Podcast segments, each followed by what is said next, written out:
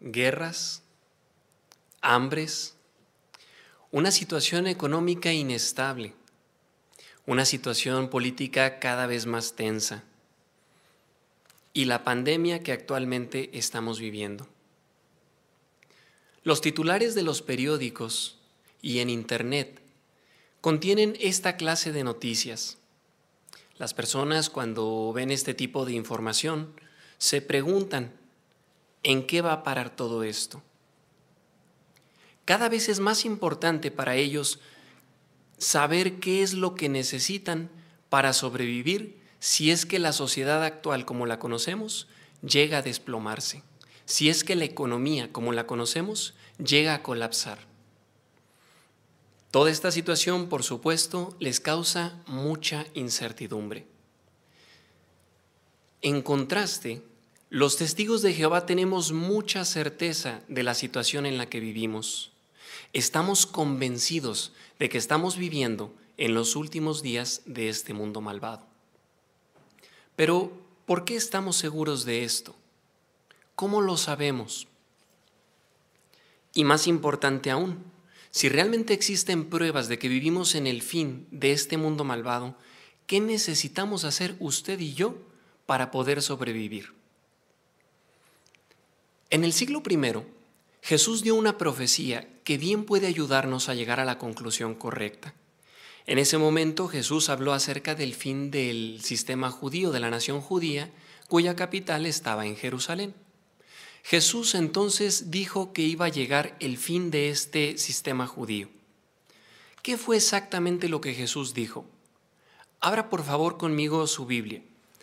En Mateo capítulo 24, los versículos 1 a 8. Mateo 24, 1 a 8. Y note lo que dice la palabra de Dios acerca de este tema. Dice así Mateo 24, 1 a 8. Cuando Jesús iba saliendo del templo, sus discípulos se le acercaron y le señalaron los edificios del templo. Entonces Él les dijo, ¿ven todas estas cosas? Les aseguro que de ninguna manera va a quedar aquí piedra sobre piedra. Todo será demolido. Mientras él estaba sentado en el monte de los olivos, los discípulos se le acercaron en privado y le preguntaron, Dinos, ¿Cuándo pasarán estas cosas y qué señal habrá de tu presencia y de la conclusión del sistema? Hagamos una pausa breve. Los discípulos le dicen a Jesús, ¿cuándo va a ocurrir esto? ¿Qué querían ellos? Ellos querían una fecha. Jesús no les dio una fecha. Lo que sí les dijo Jesús es que iba a haber una serie de señales. ¿Cuáles eran estas? Versículo 4. Jesús les contestó, tengan cuidado, que nadie los engañe porque van a venir muchos usando mi nombre y diciendo yo soy el Cristo, y engañarán a mucha gente. Ustedes oirán de guerras y noticias de guerras. Cuidado, no se alarmen, porque estas cosas tienen que suceder, pero todavía no es el fin. Y note estos últimos dos versículos, porque peleará nación contra nación y reino contra reino, y habrá hambre y terremotos en un lugar tras otro todo esto es el principio de grandes sufrimientos. En estos dos versículos Jesús dio algunas señales que caracterizarían los últimos días. Destaquemos solamente dos. Ahí habla de que iban a pelear nación contra nación y reino contra reino, hablando de guerras, y en segundo lugar habla de que iba a haber hambres. La Biblia registra esta misma profecía de Jesús en el capítulo 21 de Lucas. En el versículo 11 se menciona una tercera característica que tendrían estos últimos días, epidemias. Tengamos bien presente estas tres características que señaló Jesús, guerras, hambres y epidemias. En el versículo 21 Jesús también de Lucas, Jesús también le dijo a sus discípulos que cuando vieran a Jerusalén rodeada de ejércitos acampados, era el momento de huir era el momento de ir a las montañas, porque en ese momento era la conclusión o era la señal de la conclusión de la nación judía. La historia deja más allá de toda duda que la profecía de Jesús se cumplió. En el año 66, El ejército romano, comandado por Cestio Galo, sitió Jerusalén y entonces había llegado el momento en que los cristianos tenían que huir a las montañas, pero ¿cómo iban a hacerlo? ¿Cómo iban a hacerlo si estaba el ejército allá afuera, la gente armada? De una manera en ese momento eh, aparentemente inexplicable, los ejércitos romanos se retiran. Era el momento de huir. Los cristianos escucharon la advertencia de Jesús y huyeron.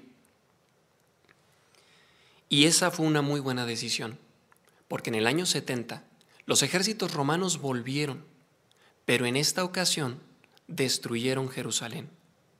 Mucha gente murió a causa de la situación que propició el asedio. Murieron de enfermedades, murieron de hambre y sí, murieron en combate durante la guerra.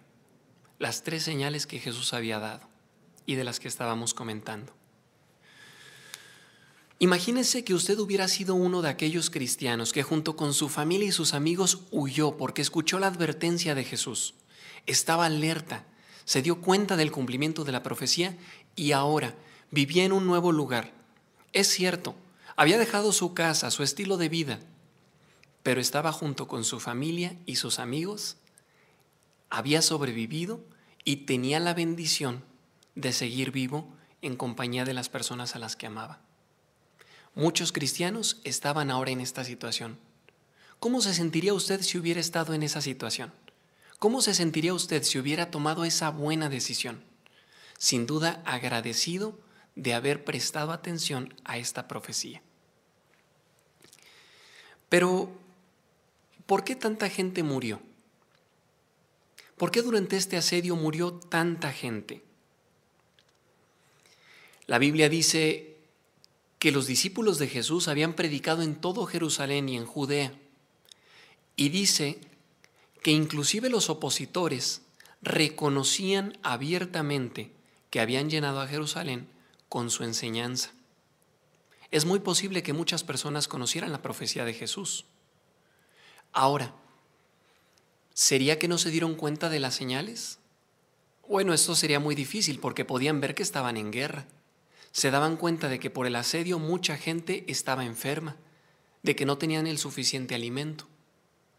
Entonces, si conocían la profecía y podían ver el cumplimiento, ¿por qué tuvieron que morir tantas personas?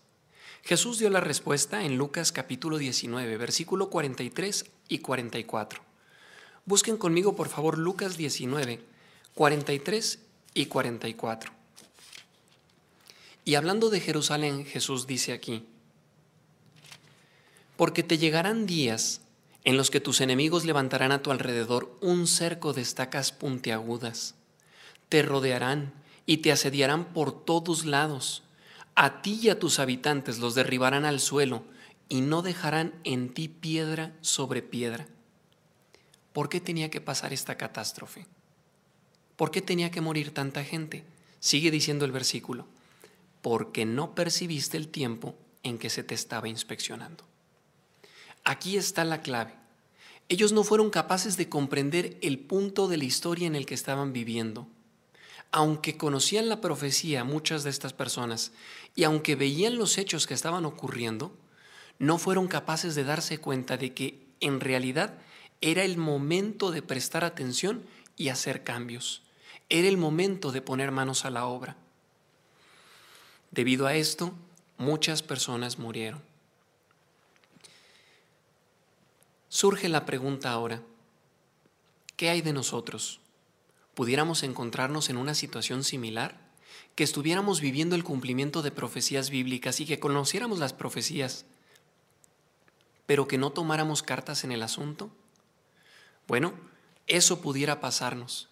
Y es que la realidad es que el capítulo 24 de Mateo, la profecía de los últimos días de Jesús, también se cumple en nuestros tiempos. ¿Cómo sabemos esto? Bueno, piensen lo siguiente. La historia demuestra que gran parte del capítulo 24 de Mateo se cumplió del año 33, cuando Jesús inició su ministerio en la tierra, hasta el año 70, cuando Jesús, eh, eh, o cuando mejor dicho, los ejércitos romanos destruyeron Jerusalén. Jesús, eh, también dijo que esto tendría un cumplimiento futuro. Piense, piense en este punto. En 1914 la cronología bíblica indica que Jesús empezó a gobernar. Y una segunda profecía bíblica confirma lo que estábamos comentando. ¿Cuál es esta profecía? Busque Apocalipsis, por favor, en el capítulo 6. Apocalipsis capítulo 6. Vamos a estar analizando algunos versículos y algunas expresiones concretas de este capítulo. El capítulo 6 inicia hablando de un jinete que va en un caballo blanco. Un jinete que, como dice el versículo 2, recibe una corona, es decir, es nombrado rey. ¿A quién representa este jinete? Este no es otro que Jesucristo. Como decíamos hace unos minutos, la cronología bíblica indica que Jesucristo fue nombrado rey en 1914. Así que los sucesos que vamos a analizar de este punto en adelante son acontecimientos que han ocurrido de 1914 a nuestros días. Vean la imagen, por favor, que aparece en sus pantallas. Ahí vemos ese caballo blanco que está montado por el rey que representa a Jesucristo. Pero detrás de él hay otros tres caballos con sus tres jinetes. Cada uno de ellos representa un suceso distinto. El primero representa la guerra, el segundo el hambre y el tercero la muerte. Las tres señales que Jesús dio en el capítulo 24 y en Lucas capítulo 21. Vamos a analizar un poquito de lo que la historia nos enseña de estos tres acontecimientos o de estos tres sucesos de 1914 a nuestros días, para que veamos si las circunstancias actuales justifican decir que estamos viviendo en los últimos días. Muchas gracias por la imagen. Si usted centra su atención en los versículos 3 y 4, habla de un caballo de color de fuego, que va montado por un jinete que se le concede quitar la paz de la tierra. Este jinete no es otro sino la guerra. Ahora, dice que quita la paz de la tierra, no solo de unas cuantas naciones. Tenemos evidencia de que de, 2000, de 1914 perdón, a la fecha ¿Ha habido algo como esto? Sí. En 1914 inicia la Primera Guerra Mundial. En su momento se le conoció como la Gran Guerra. Por primera vez, naciones de todo el mundo se vieron involucradas de una u otra forma, de manera directa o indirecta, en la guerra. El título de Gran Guerra no le duró mucho, porque algunos años después inició la Segunda Guerra Mundial, más destructiva que la primera. Se estima que la cantidad de personas que han muerto debido a guerras y conflictos armados de 1914 a nuestros días asciende a más de 100 millones. ¿Y qué papel tiene la guerra hoy en día? Las superpotencias están inmersas en una guerra por tener las armas más nuevas, más destructivas, armas biológicas, armas químicas, armas nucleares. Pareciera que el ser humano por primera vez tiene la capacidad de destruir a la humanidad. Y todo esto a pesar de los esfuerzos de aquellas organizaciones que pretenden promover la paz. Podemos decir que ninguna de estas organizaciones ha sido capaz de frenar el cabalgar del jinete del caballo rojo.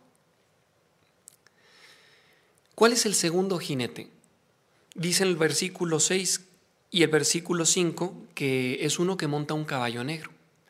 Este jinete representa la, el hambre, Ahora, existen pruebas que de 1914 a, a nuestros días o a nuestras fechas más recientes, perdón, haya esto, haya hambre. Se estima que en el siglo XX unos 70 millones de personas murieron de hambre. De 2012 a 2014 un informe señala que uno de cada nueve personas padeció hambre en el mundo.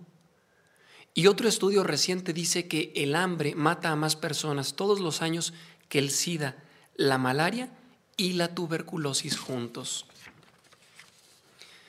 Podemos decir también que el jinete del caballo negro sigue avanzando. ¿Y qué hay del último qué hay del último caballo? Ese que representa la muerte por las epidemias y por otras causas. Bueno, después de 1914 empezó la gripe española, una pandemia desastrosa millones de personas murieron. Se estima que unos 500 millones de personas, alrededor de una de cada tres personas que vivían en aquel entonces, se contagiaron. Pero la gripe española solo fue el inicio, porque en el siglo XX cientos de millones murieron a causa de la viruela. Y actualmente el SIDA, la tuberculosis y la malaria también acaban con la vida de muchas personas todos los años. Todo esto a pesar de los avances de la medicina. ¿Y qué podemos decir de la pandemia actual de COVID-19? Por todo el mundo han muerto más de 996 mil personas y unos 33 millones de personas se han contagiado. Sí, el jinete del caballo pálido también está cabalgando y ni los avances en la medicina y en la ciencia han sido capaces de frenar este cabalgar. Guerras, hambres, epidemias. Las mismas tres señales que Jesús dio en su profecía de los últimos días. ¿Qué dos conclusiones podemos sacar de esto? Una, que el capítulo 24 de Mateo también se está cumpliendo en nuestros días. Porque cabe destacar que el libro de Apocalipsis se escribió unos 25 años, o se terminó de escribir unos 25 años después de que Jerusalén fuera destruida. Esa es la primera conclusión. La segunda conclusión es que estamos viviendo en los últimos días. ¿Le gustaría tener más pruebas de ello? La Biblia aporta más. De hecho, vamos a analizar otra. Abra su Biblia, por favor, en la segunda carta a Timoteo. La segunda carta a Timoteo, el capítulo 3, los versículos 1 a 7.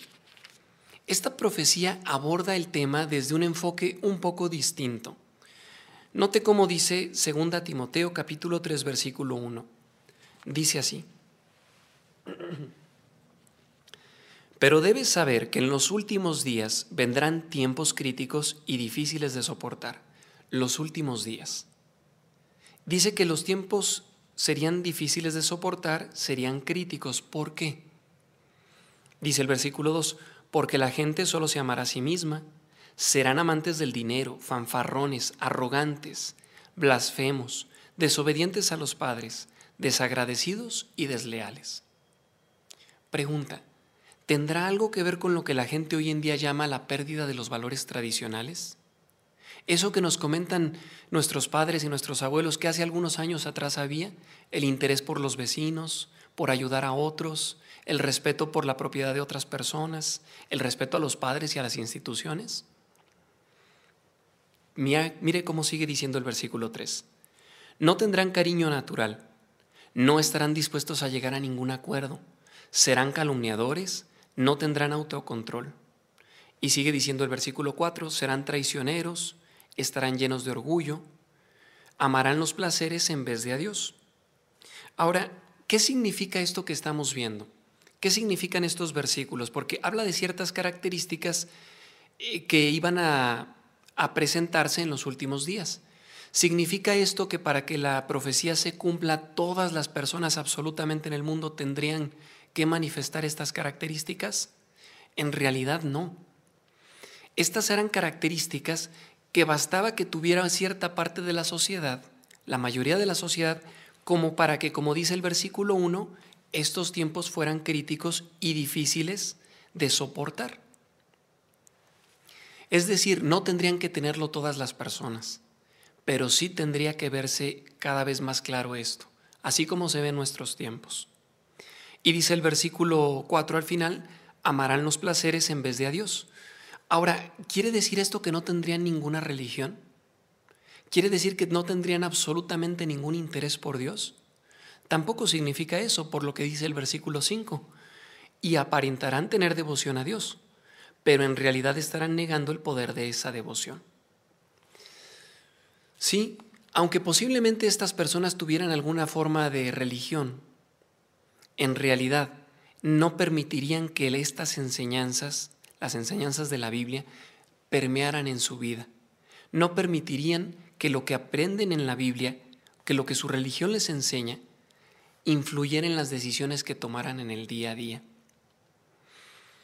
¿A qué conclusión llegamos después de haber analizado estas tres profecías bíblicas?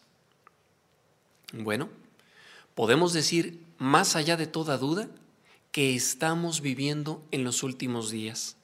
Podemos decir que las profecías bíblicas, la historia y los acontecimientos actuales dejan más que claro que estamos viviendo en los últimos días de este mundo malvado. Surge la pregunta entonces, ¿qué tenemos que hacer usted y yo para sobrevivir? Recuerde lo que comentábamos en un inicio de aquellos judíos que conocían la profecía de Jesús, pero y podían ver el cumplimiento de esta, pero no no fueron capaces de comprender el tiempo en el que vivían. Bueno, hoy en día muchas personas que pueden ver inclusive el cumplimiento de estas palabras se ríen y no creen que esto sea cierto. Pero estas personas pudieran estar en la misma situación que los judíos del siglo I. Es fundamental que nosotros entonces estemos interesados en qué es lo que Jehová Dios pide de usted y de mí para que nosotros podamos sobrevivir. Y la Biblia no nos deja ciegas. Jehová es muy claro en cuanto a lo que pide de nosotros. ¿Y qué es lo que Él quiere? La segunda carta de Pedro, capítulo 3, el versículo 11 y la primera parte del versículo 12, dice qué es lo que Jehová espera de nosotros. Segunda carta de Pedro, capítulo 3, versículos 11 y 12 dice así. Ya que todas estas cosas se disolverán de este modo, piensen en la clase de personas que deben ser. Hagamos una pausa. ¿Qué es lo que Jehová está pidiendo de nosotros? Dice, piensen en la clase de personas que deben ser. Es decir, Jehová nos está pidiendo que hagamos una comparación entre la clase de personas que somos y la clase de personas que debemos ser. ¿Para qué? Para que nosotros nos amoldemos más a lo que Él pide de nosotros. ¿Y qué pide de nosotros Jehová? Note lo que sigue diciendo el versículo 11. Deben realizar, uno, actos santos de conducta y dos, hechos de devoción a Dios, mientras esperan y están muy pendientes de la presencia del día de Jehová. Jehová quiere que tengamos una actitud de alerta, una actitud de espera, pero durante este tiempo, durante estos últimos días, quiere que manifestemos dos características.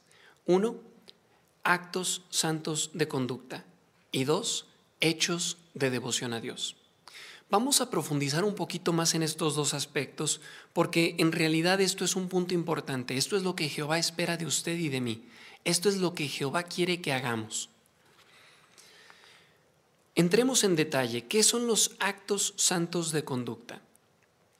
Bueno, Jehová, que es nuestro creador, tiene el derecho a decir qué es lo que es santo, qué es lo que es correcto y qué es lo que es incorrecto. Nosotros, como su creación, debemos obedecerle. Ahora bien, ¿a qué se refiere específicamente cuando dice actos santos de conducta? ¿Se referirá acaso que Jehová espera perfección de usted y de mí? ¿Jehová quiere que nosotros seamos perfectos en todo? ¿En nuestros pensamientos, nuestra conducta, nuestras emociones? En realidad no. La Biblia nos enseña que Jehová es muy amoroso, es compasivo, es misericordioso. Él no espera de nosotros algo que no podemos darle, sabe que vamos a fallar. Y aún así nos da la oportunidad de servirle. Entonces, ¿a qué se refiere aquí cuando dice actos santos de conducta? Ilustrémoslo de esta forma. Imagínese una casa en la que vive una familia. Esta familia hace sus diferentes actividades y esta casa tiene un piso blanco y resplandeciente. Es un piso muy bonito, un piso que refleja mucha luz e ilumina la casa. Sin embargo, cuando la familia entra con los zapatos sucios, pues el piso se, se ensucia naturalmente. Y la realidad es que mientras alguien viva en esta casa, el piso nunca va a estar perfectamente limpio. Sin embargo, si la familia participa en limpiar la casa, si mantienen un buen programa de limpieza, la casa siempre va a tener un buen nivel de limpieza, siempre va a tener un nivel de limpieza aceptable. Del mismo modo, Jehová no pide perfección de nosotros en cuanto a santidad. Lo que sí espera es que tengamos un buen programa de limpieza, por así decirlo. Lo que Jehová sí espera es que hagamos nuestro mejor esfuerzo por permanecer dentro de sus normas, por hacer lo que Él nos pide y eso Jehová lo va a bendecir. No se trata de no hacer lo que está mal, no se trata solo de eso, se trata más bien de hacer lo que está bien, porque dice actos santos de conducta. Ahora, ¿qué es el segundo aspecto que Jehová espera que nosotros manifestemos? Dice el versículo 11, hechos de devoción a Dios. ¿Qué son los hechos de devoción a Dios? Mire, dicho de manera muy sencilla, es todo aquello que usted y yo hacemos para acercarnos a Jehová. Leer la Biblia todos los días, asistir a las reuniones, hacer oración, todo lo que nos acerca a Jehová. Ilustrémoslo un poco para entender mejor este punto. Imagínese que una esposa le dice a su esposo después de un día en el que no lo ha visto y que quiere estar con él, mi amor, quiero pasar tiempo contigo, vamos a tal lugar.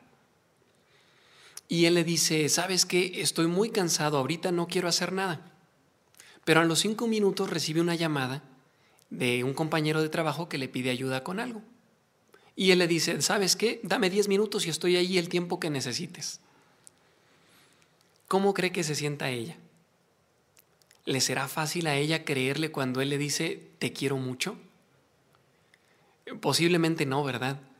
Porque el amor se manifiesta no solamente con palabras y con sentimientos, sino con hechos. Del mismo modo, Jehová tiene todo el derecho a que nosotros le demostremos nuestro amor y devoción mediante hechos, mediante hacer lo que a Él le agrada, mediante hacer las cosas necesarias para acercarnos a Él. Sí, Jehová no pide perfección. Cuando nos dice que hagamos actos santos de conducta y hechos de devoción a Dios, pide algo que es muy razonable y que está a nuestro alcance. Solo pide que hagamos nuestro mejor esfuerzo. Ahora bien, cuando descubrimos lo cerca que estamos del fin de este mundo malvado, que estamos viviendo en los últimos días, y qué es lo que Jehová pide de nosotros, eso muchas veces nos motiva a hacer cambios. Si esta es la primera reunión a la que usted asiste o tiene poco asistiendo, no deje de hacerlo. Posiblemente tenga dudas. Bueno, ¿por qué no abordar a un testigo de Jehová y preguntarle? ¿Por qué no solicitar un curso bíblico gratuito para aprender más de la Biblia? Con mucho gusto los testigos de Jehová estamos dispuestos a compartir lo que hemos aprendido de la Biblia para beneficio de usted. Y que ahí sí tenemos tiempo estudiando la Biblia. ¿Cuál es la actitud que debemos seguir manteniendo? El versículo 12 dice, mientras esperan y están muy pendientes de la presencia del día de Jehová. Sí, Jehová quiere que nosotros estemos pendientes.